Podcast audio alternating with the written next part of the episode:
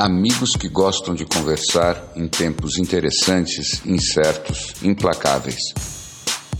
Com o futuro suspenso e o passado cada dia mais distante, estamos aqui estacionados na condição humana e na tentativa de fazer uma nova vida funcionar.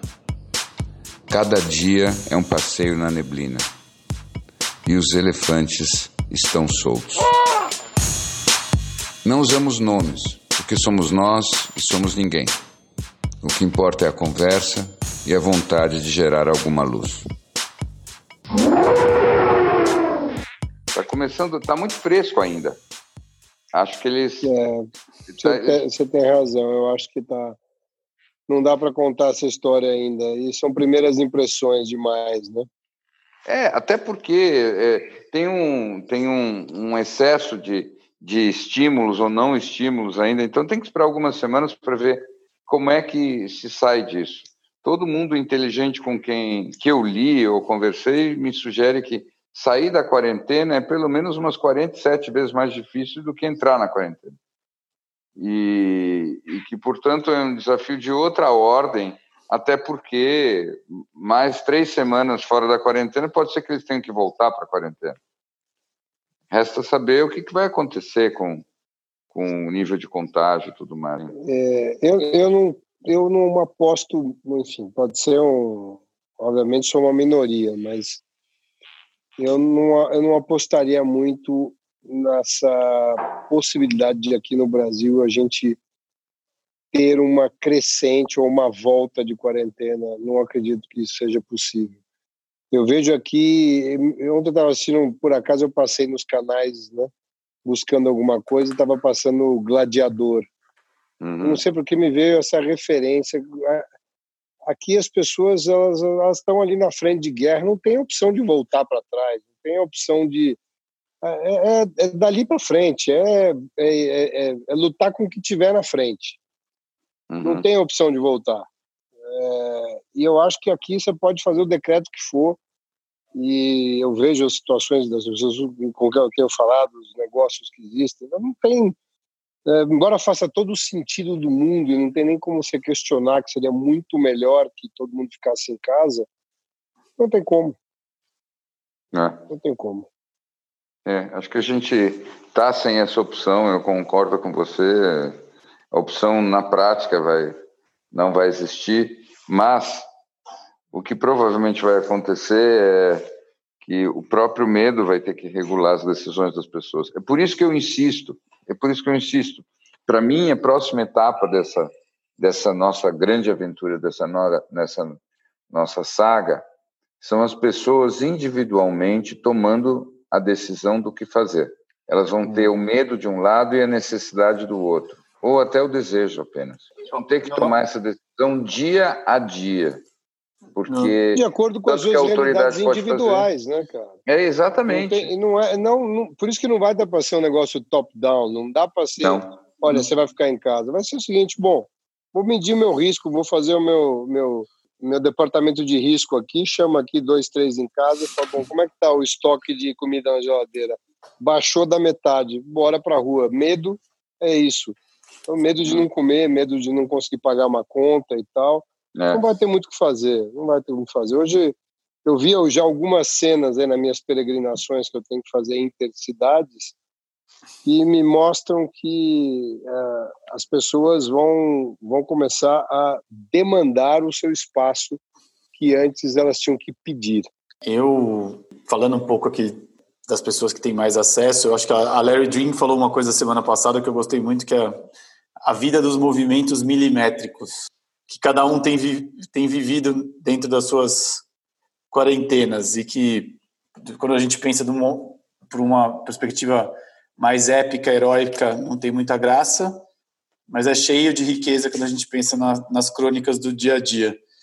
E eu acho que a vida, é isso que o Larry Lee falou, ela começa a ser de dilema atrás de dilema. Né? A gente vai vivendo dilema atrás de dilema, e eu estava pensando que isso pode ser muito cansativo também.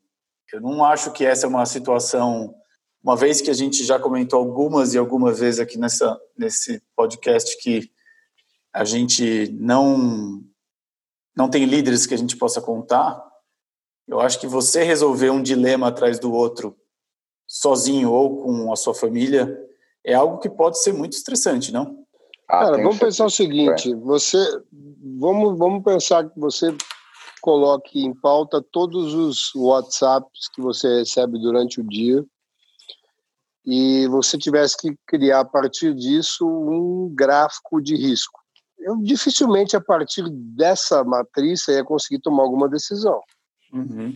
Porque eh, são informações uh, absolutamente disformes e, e que conseguem fundamentar opostos absolutos. Isso. Somente se você não é um expert na área médica ou, ou alguma coisa nesse sentido. Então, no final das contas, vai ser sempre você olhar para dentro de novo, né? Para dentro de casa, para dentro de você e, e, entender qual é o, qual, como é que você vai tomar esse risco. É, isso que a gente estava conversando, né, Larry? É, realmente, o, o ego da gente está sempre fazendo o cálculo a partir dos dados que a gente tem e buscando, a partir desse cálculo, chegar na melhor solução possível, naquela solução que seja correta, que leve a vantagem, que leve a sobrevivência, leve ao sucesso. Só que, se você tem todos os, os dados mais contraditórios do mundo e nenhuma certeza e nenhuma autoridade, isso significa o quê? Que você não tem dados para preencher na tua planilha que leve num cálculo que faça sentido. Resultado, o ego, na prática, está no nocaute. Nosso ego hoje é um parafuso que espanou. Você pode ficar lá desesperado, girando, girando, girando, girando, girando, mas ele não encontra mais atração no buraco que ele fez. Você não consegue mais, a partir do teu ego, chegar numa conclusão que te acalme e que te tranquilize. Resultado, vamos ter que tomar decisão de outro jeito. E isso me leva para um lugar, na verdade, muito esperançoso porque o workshop só fica mais interessante. A cada dia você vai ter que tomar decisões sem poder usar as suas estratégias, seus estratagemas, sua racionalidade habitual, porque ela é inútil. Então você vai tomar uma decisão a partir de onde? Você vai jogar búzios toda vez que sair de casa? Você vai rezar? Você vai simplesmente meditar e ver o que, que é teu, tua barriga ou teu peito te dizem, você vai perguntar para tua mulher, você vai tomar uma decisão de uma vez por todas e nunca mais vai olhar para trás. O resultado disso é que cada um de nós vai ter um excelente espelho para ver em que ponto realmente está. Por isso que eu chamo tudo isso de um grande workshop. Temos de autoconhecimento, vai ser espetacular.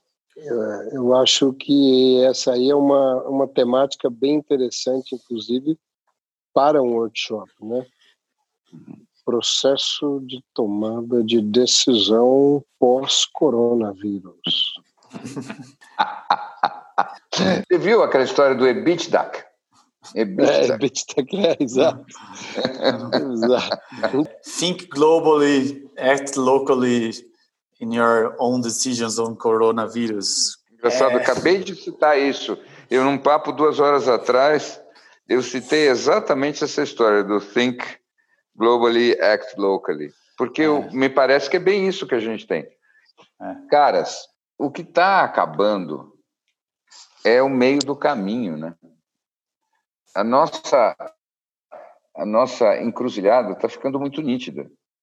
A gente só pode se sentir minimamente seguro se a gente intui lá na frente onde o que seria o melhor lugar possível para chegar e a cada momento investir nisso até com calma, mas simplesmente com o foco de, olha, qual é, seria a melhor solução possível para tudo isso que está acontecendo?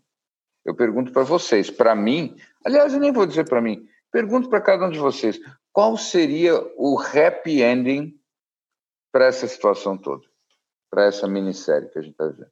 Para mim é muito claro, porque toda vez que a gente fala disso, o happy ending para mim é que isso que, isso que você falou que as pessoas não vão, né, que a gente tem falado, quase toda conversa a gente traz que as pessoas não vão conseguir mais fingir, que não existe o meio do caminho, que não existem líderes e que as pessoas vão ter que lidar com esses dilemas e que aquela pessoa que vivia uma vida de farsa ou que acreditava em coisas que obviamente eram só narrativas que o sistema ao entorno corroborava, mas eram, eram né, mentiras intrínsecas. Eu acho que para mim o happy ending é que, de fato, num mundo três, quatro anos pós-coronavírus, exista pouca, pouco espaço para isso. Que os véus caiam de um jeito em que qualquer retorno, aquela quantidade de papo merda que a gente era obrigado a ouvir diariamente sobre quanto cada um de nós está arrebentando em alguma coisa, o quanto a gente domina o próximo quarter, o quanto a gente tem certeza e sabe que aquilo vai acontecer. Mas, Snow, deixa eu ver se eu entendi. É basicamente, então, é o mesmo mundo que a gente vivia, só que modesto. As pessoas mais modestas, é isso? Não, não. Eu acho que é sobre uma real consciência de que você não sabe nada. E talvez não modesto, mas talvez talvez até um, um mundo pode ser até interessante você pretensiosamente falar eu nada sei. E eu aqui tá, Mas como é que funciona o nosso mundo, nossa sociedade, nossa economia a partir desse lugar? Isso que eu quero pensar. Eu estava aqui pensando enquanto eu ouvia vocês dois. Uh, e eu tenho uma visão de que, infelizmente, é, não é, não podemos subestimar a capacidade do ser humano em nos decepcionar. Então, eu, eu gostaria de acreditar que tudo que você falou de matriz econômica, né? Como é que seria uma economia que fosse que, que onde houvesse um happy ending e tal?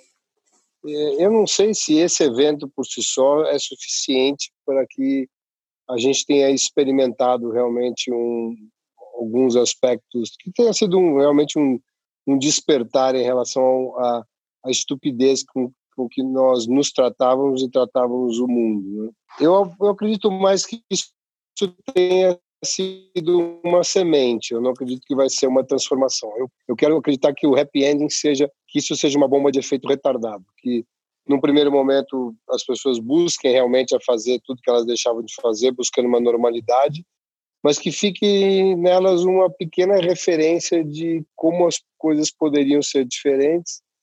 E a partir disso as discussões em todas as mesas de negociação, em todas as conversas de projetos e em todas as relações interpessoais, essas, essa referência começa a ficar cada vez mais presente, mais latente e seja mais ouvida até que ela passe a ser predominante e aí sim a gente possa experimentar uma mudança. É interessante vocês dizerem isso. Acho que vocês vão os dois na mesma direção e eu também.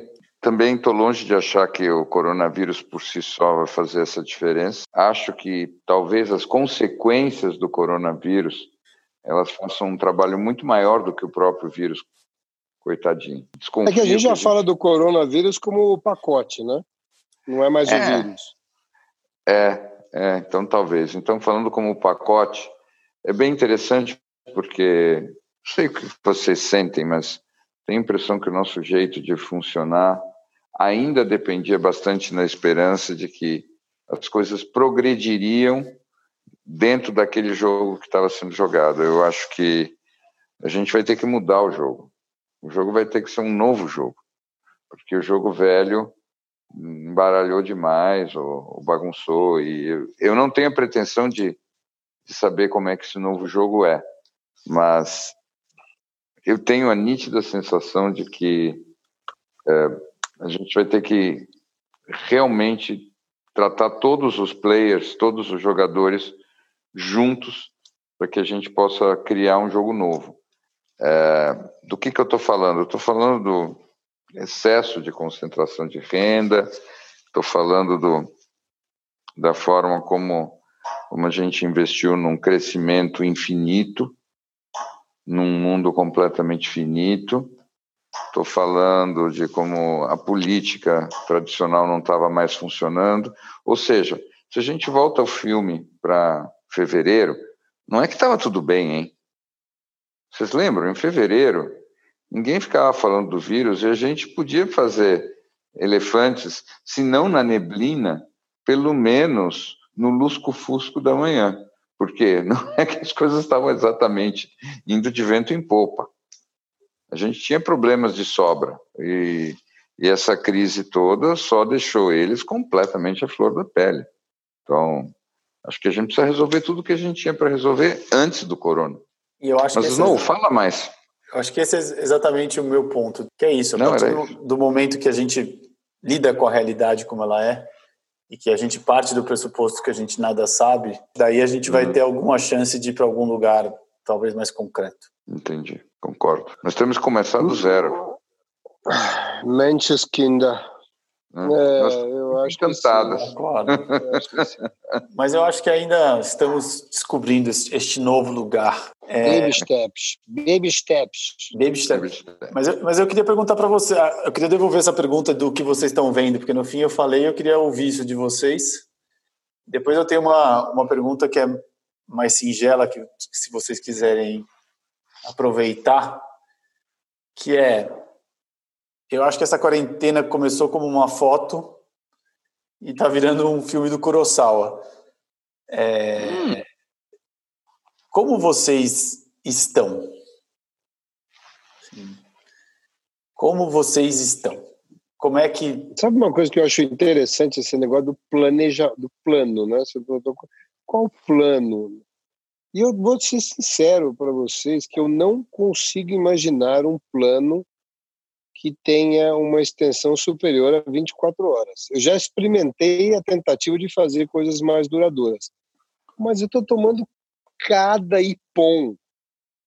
Então, assim, é, se eu consigo 30 minutos de estabilidade dentro do plano formatado, já são mini comemorações. E 24 horas tem se mostrado um período muito olha, longo. Olha, é, eu não sei se o meu depoimento é só um depoimento contrastante ou pode até ser uma dica, mas eu entendi, por enquanto, até o momento, duas regularidades nesse processo todo. A primeira regularidade, já falamos sobre isso, é qualquer coisa precária desmonta. Uhum. Então, qualquer precariedade, em qualquer lugar. Uhum é uma coisa fascinante. E, e não estou só falando de relacionamentos, não. Estou falando a minha máquina de lavar louça. Ela, ela tem que quebrar para eu ter que tomar a decisão se eu vou chamar um técnico dentro de casa ou vou ficar lavando a louça eu mesmo até o fim da quarentena. Então, qualquer precariedade assim, sabe aquela telha que estava meio solta, ela vai cair. É... Fora o fato que o cara que criou o tal do disjuntor nunca imaginou que cinco pessoas tomariam banho ao mesmo tempo. Claro, claro. O sistema não foi feito para isso. Sabe aquele provisório no teu dente? Vai cair, você vai ficar banguela. Qualquer precariedade desaba. Essa é a lei número um. A segunda lei, e aí é, é sobre isso que eu queria, queria que você refletisse um pouco, Gol, é segunda lei que eu entendi é que a única coisa que funciona é a concentração absoluta. Você tentar ficar se distraindo não funciona. Então é como se uma disponibilidade para o que quer que acontecesse não desse certo, porque você não relaxa. Não há um relaxamento na disponibilidade para uma coisa espontânea e tudo mais. Não está funcionando isso. É até difícil de explicar por quê. Eu simplesmente constato que não funciona. Então, o que, que eu tenho feito? Eu tenho ficado concentrado, concentrado, concentrado, até ficar bem exausto. Quando eu fico bem exausto, eu simplesmente descanso. Aí depois, assim que a energia volta, eu continuo concentrado. E aí, claro, cada um tem uma vida diferente, mas é como se a minha sugestão fosse o seguinte: escolhe um livro para ler, mergulha nesse livro e quando vierem falar com você, você vira e diz: por favor, não quero ser importunado. Estou aqui muito concentrado no meu livro. Ou qualquer coisa assim.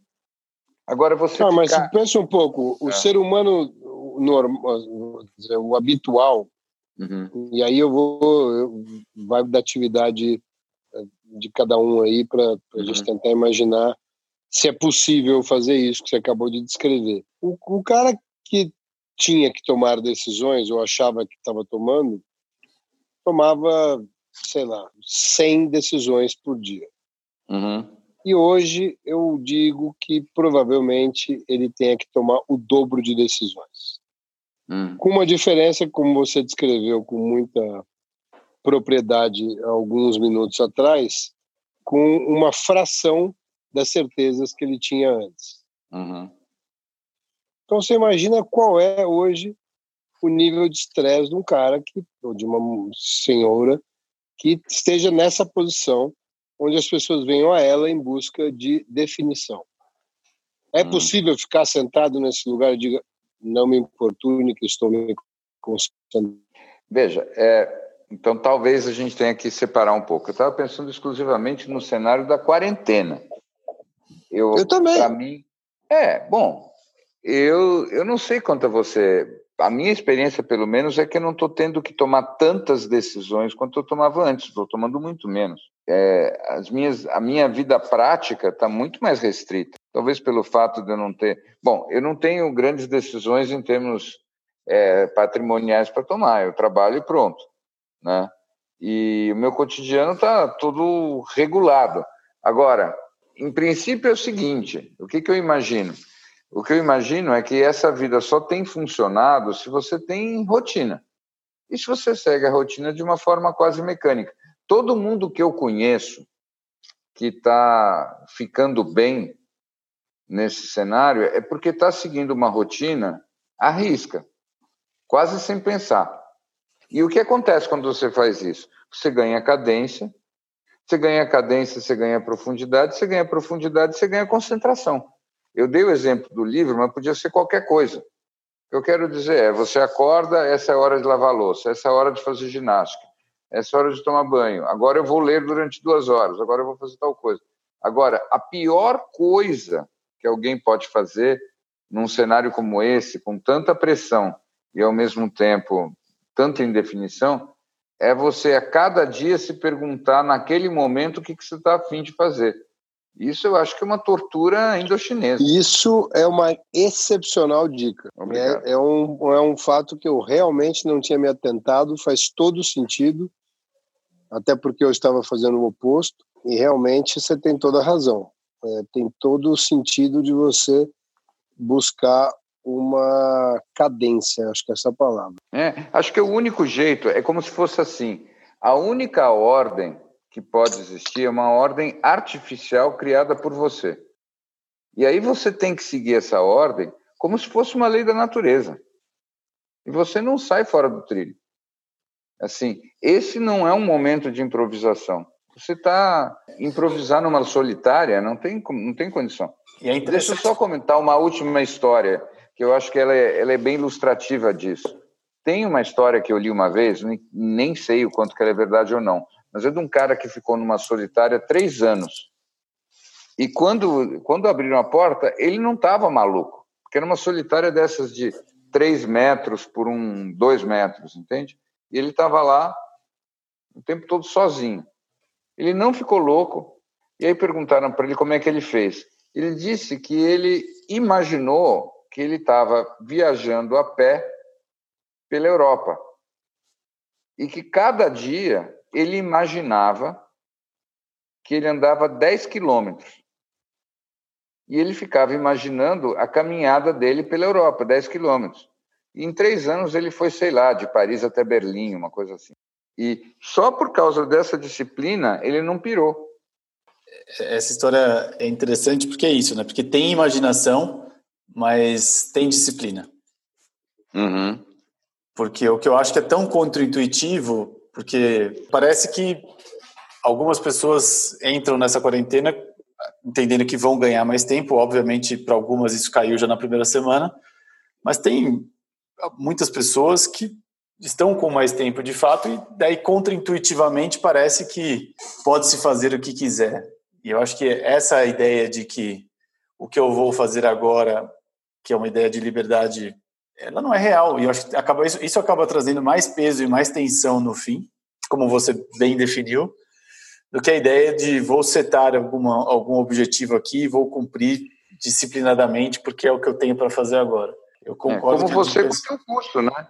Eu acho que parte do segredo do Maps of Meaning é que ele é, é um curso de várias aulas e é. você está fazendo de todo. Isso. E aquele tibetano também. É, o Mahamudra. O Mahamudra também. Mas eu confesso para vocês que às vezes eu fico exaurido, porque essa é uma coisa que eu queria dividir com vocês.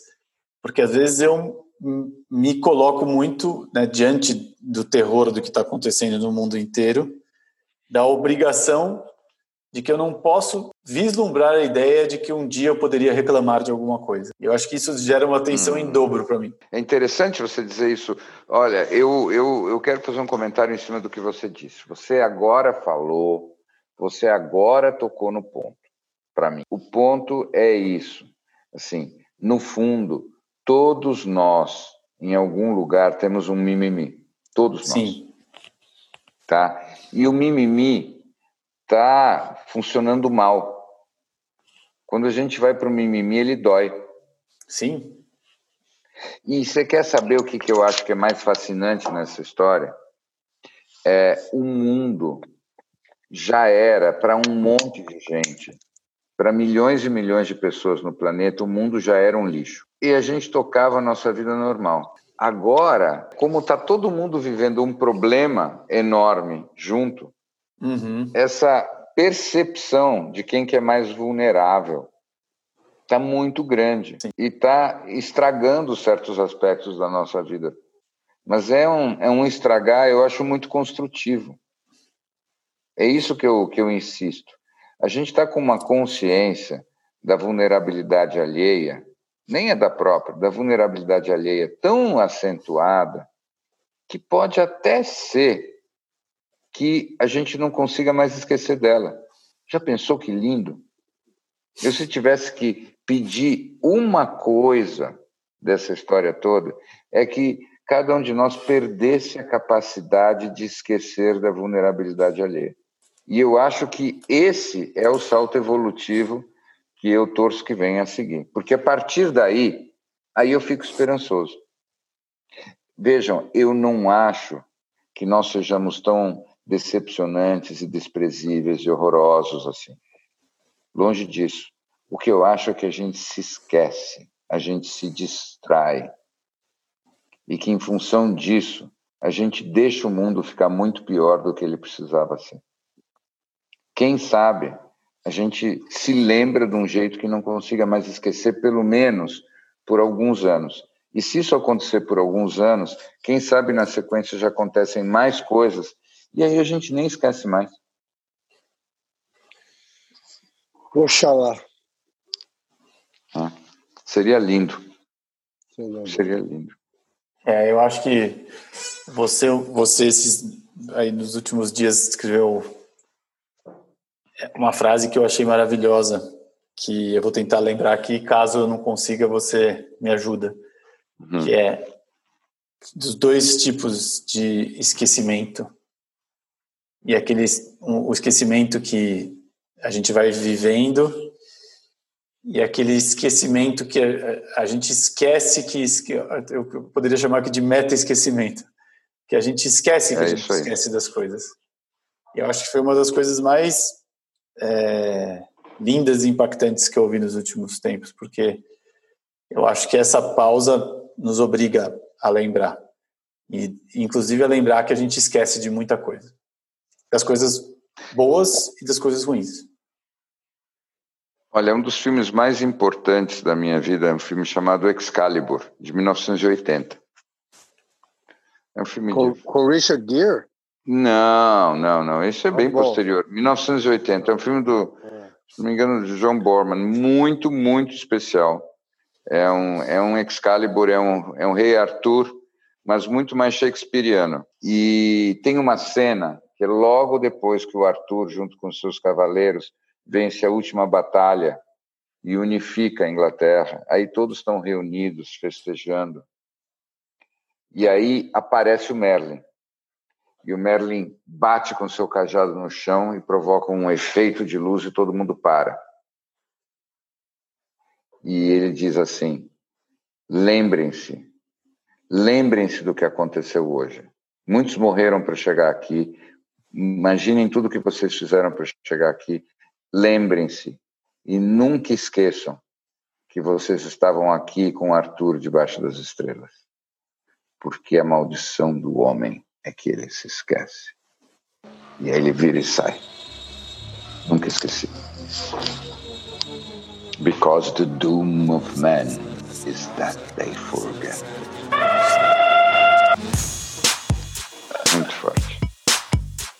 Né? Exatamente. Então é isso. Se não é. for para terminar com isso, não vai terminar com o É. Eu só deixo, eu só deixo uma provocação para o nosso próximo encontro, que é como é que a gente leva uma vida em que a gente não esquece, mas também que a gente olha para o futuro sem o peso do passado? É, buena. A memória boa. tem que ser celular. Tem, exatamente. Boa, boa, boa, boa, boa, boa, boa. É por aí que o jogo está sendo jogado. Sem é dúvida. por aí que o jogo está sendo jogado, sem dúvida. Vocês viram? É nessa, é nesse lugar, né? É nesse lugar que que a NBA vai fazer o campeonato dela a partir de agora. Exato. Eu não sei se o meu tico e teco pararam de funcionar. Se, se foi uma metáfora ou se isso foi uma, uma, um comentário literal, mas eu só tendo a concordar. Cara, é assim, é, a última dica, a coisa mais legal que eu estou assistindo é, é, o Michael Jordan. É... Ah, é, tem um novo agora, vou assistir agora, vou assistir já. Eu também vou assistir agora. É assim, The, The Last Dance, eu gosto demais desse título. É, é incrível. O título é Nossa, Eu não vi ainda. Cara. Eu acho que é um bom, um bom. Michael Jordan é Deus. É, realmente é. é Deus, é Deus. É de outra dimensão, não tem não tem nenhum atleta em nenhum esporte que eu consiga imaginar que fez o que esse cara fez. Porque ele chegava realmente para dizer, ele chegava para o técnico e dizia assim, just relax, é. I got it. É isso aí, é Nossa. verdade. Eu quero é ver. Verdade, é verdade. É verdade. Nem o Federer no tênis, nunca, nunca ninguém. Eu acho que não, e, e, o, ninguém. e você vê quem diz isso dele, não é o comentarista, é o Mike, o Magic Johnson, Larry Magic. Bird. É, os caras... Eram os peers que diziam assim, não, a gente jogava bem, o cara ele era de outra, de outra galáxia. É. é e dava para ver. Eu me lembro como se fosse. Você lembra onde você estava quando ele ganhou a última, a última final da NBA? Eu estava num aeroporto em Nova York. Eu vi do aeroporto ele Foi quando faltava 3 97 ou não? 98. É essa última vai acabar sim a série com certeza, porque essa última série, essa última último título de NBA estava faltando três segundos e eles estavam dois pontos atrás. A bola vai para ele, ele arremessa de algum lugar entre Cascadura e Madureira, né? E a bola entra e eles ganham o sexto título da NBA. É uma coisa absolutamente Assim, é. o nível de sangue frio que o cara tem que ter para poder fazer isso. Eu ainda acho que ele é um glitch do Matrix e tem um cara com joystick dando muita risada. É, eu acho que, na verdade, se você pensa bem naquele filme que ele fez, ele deu a dica. Ele é o Pernalonga. Ele é, ele é. é. E você, Larry Go, o que, que você está assistindo aí que você Deixa eu ver aqui, eu estou vendo de bom. Na verdade, eu comecei a assistir um, um seriado que está no Apple novo lá, no Apple TV, que chama-se Defending Jacob, que é baseado num livro uh, de um, enfim, baseado num livro que é um best-seller americano, que conta a história de um promotor de justiça americano que começa a cobrir o caso de, da morte de um jovem e o principal suspeito passa a ser o filho dele e como é que vi, fica a dinâmica familiar diante desse quadro aí. E como diz o próprio autor não é um não é um filme de crime que envolve uma família mas é um filme de família que envolve um crime. Uhum, boa. Uau. Então, é bem interessante. Boa, boa, boa, boa. É, no fim, de, com tudo isso, vocês vejam só, todas essas incertezas, mas as, os grandes momentos, as cenas bonitas, as palavras que impactam, isso fica. Aquilo que tem um valor estético, fica. E muitas vezes, quando a gente não consegue mais raciocinar, é só a nossa sensibilidade que nos salva. É por isso que o Snow tem razão. A gente precisa trazer artistas para essa nossa roda.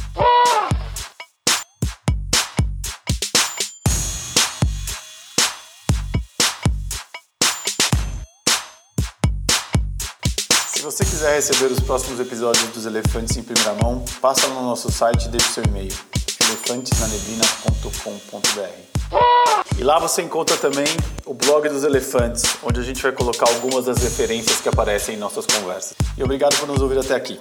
Até mais!